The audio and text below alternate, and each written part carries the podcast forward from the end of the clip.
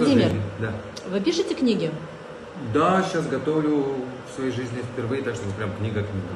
Она будет называться «Мо- э, «Мои мысли в 37» и выйдет, я думаю, где-то через месяца два-три, то есть ближе, наверное, осенью, ближе к зиме ну, следующего года. Чтобы потом посмотреть годы спустя и подумать, что я думал в 37. И за основу будут взяты мысли, э, которые сейчас транслирую. Посмотреть, как я буду меняться, это очень круто, очень здорово. Меняться здесь сейчас с достойными людьми, в сложные все эти центрифуги и смотреть, как трансформируется твое сознание, как оно кристаллизуется. Не всегда к лучшему. Мы же не боги.